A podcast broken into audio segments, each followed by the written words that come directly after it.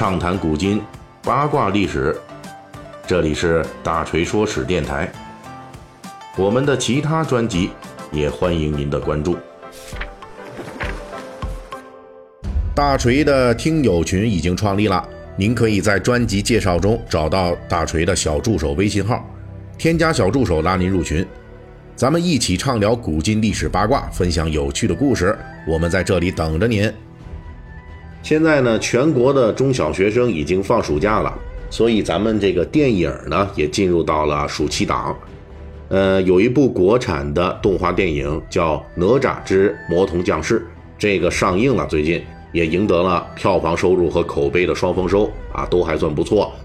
那关于这部影片呢，我们就不太多去评论了。但是这个电影里边的主人公就是小英雄哪吒。无论是在大人还是在孩童的童年记忆中啊，都是令人非常印象深刻的一个形象。其实呢，哪吒在中国出现呀，大概有一千二百多年了。在这个历史中，他的大部分的时间里边的形象都不是我们现在所熟悉的这个样子。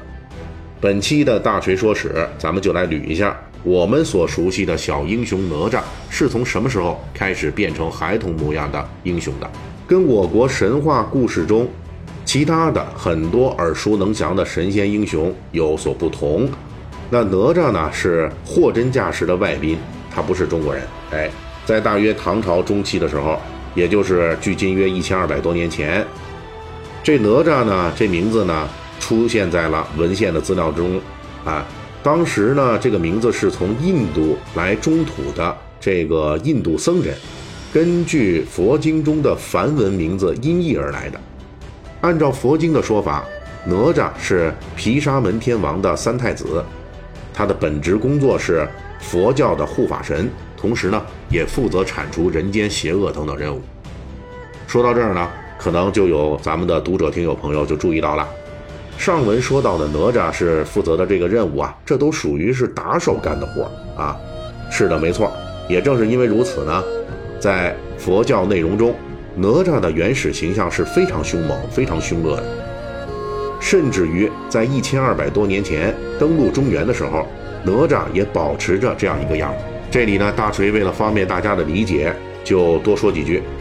咱们以前曾经在多个节目中啊，涉及佛教的《天龙八部》之说啊，其中就有一种呢叫做夜叉的，这长得非常丑，但是战斗力非常强大。而我们所熟悉的英雄这个哪吒。他在一千二百年前来到中土的时候，根据佛经的说法，他的形象跟我们后世所熟悉的顽皮勇敢的小孩童形象完全不同。这位古印度来的哪吒，不仅是夜叉族，而且还是夜叉中的统帅大将，属于在丑陋外貌和战斗力方面都远超过一般夜叉的巨人。由于历史资料的匮乏，我们已经无法知道。哪吒在中唐到宋代这几百年的时间里，究竟经过了哪些故事的流传？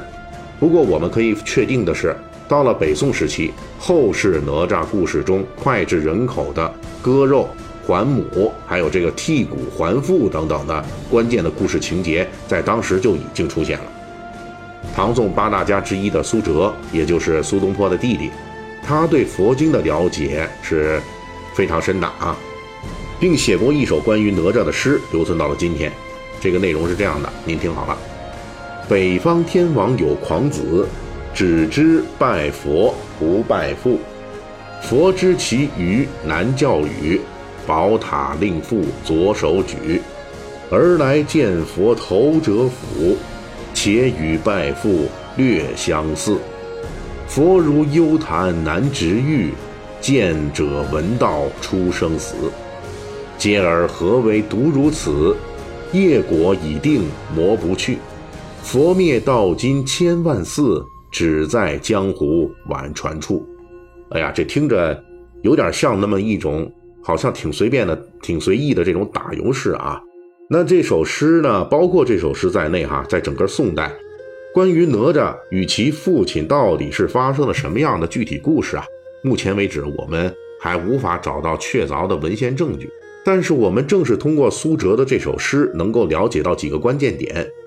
第一呢，是佛教的护法神哪吒在中土化的过程中，与其父亲的矛盾已经为当事人所关注了。第二呢，后世托塔天王手里的这宝塔，作为佛教试图弥合哪吒父子裂痕的道具，在宋代就已经出现了。通过宋代文献的只言片语啊，咱们这现身的这哪吒，今天呢，我们大概已经知道哪吒故事的相关情节，已经在当时的民间普遍流传了。到了元代呢。哪吒的相关故事也出现在了戏曲杂剧之中。这里大锤要特别说一下，由于在宋元时期，唐朝的开国名将李靖成为民间祭祀的重要神仙之一，随后李靖崇拜也被纳入佛教的民间故事体系中，成了哪吒的父亲毗沙门天王。由于李靖的名气大呀，那哪吒在神话中这种父子关系就得到了进一步的强化。也正是因为有了李靖这个名气极大的父亲，哪吒原来的这种外来打手形象就逐渐弱化了啊，也开始呢，呃，年轻化，那并且出现了一些可爱的形象。你像这李靖呢，他的这个形象是一个这个汉族的啊，汉朝的这么一个人，对吧？那他的儿子也不能那么稀奇古怪的说是一小妖怪，这也不行。哎，所以到了元代呢，那哪吒还是一个少年英雄的模样啊。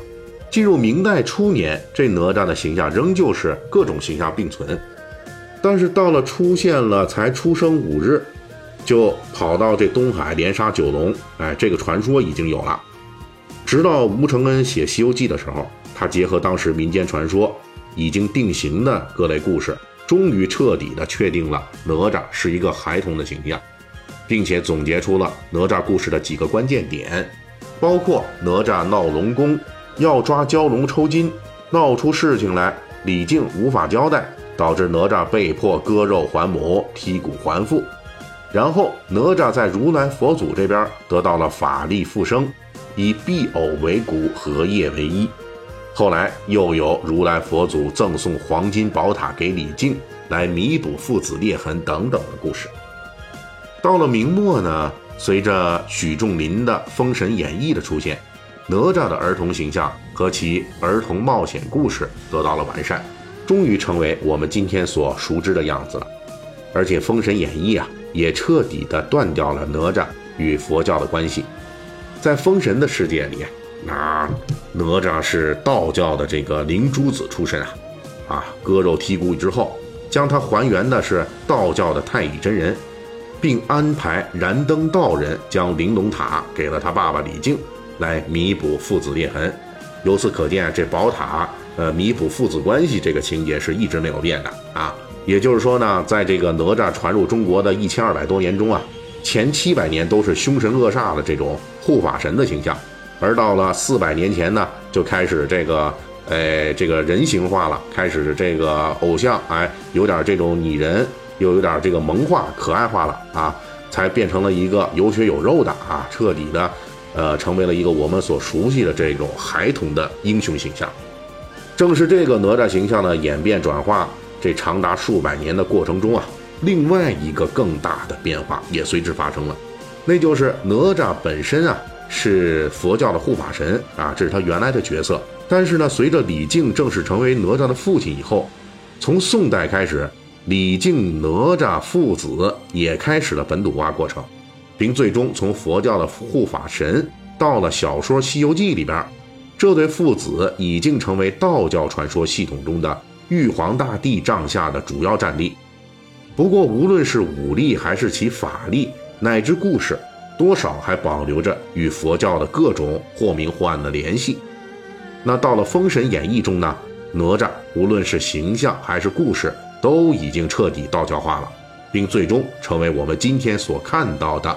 哪吒故事的直接源头。